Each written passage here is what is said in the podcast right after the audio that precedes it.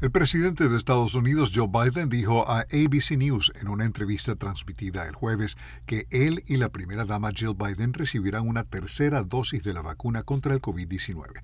Los comentarios de Joe Biden fueron grabados el miércoles mientras las autoridades sanitarias daban a conocer su plan para poner a disposición de los adultos estadounidenses la tercera dosis de las vacunas contra COVID-19 aprobadas a partir del 20 de septiembre. El programa de refuerzo se pone en marcha en momentos en que millones de estadounidenses aún no han recibido la vacuna inicial y cuando muchos en todo el mundo están esperando el suministro de vacunas.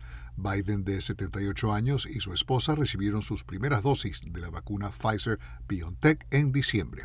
La Casa Blanca informó previamente que esta tercera dosis no impacta en ninguna forma el compromiso de Estados Unidos de donar vacunas a países que las necesiten en la región y el resto del mundo.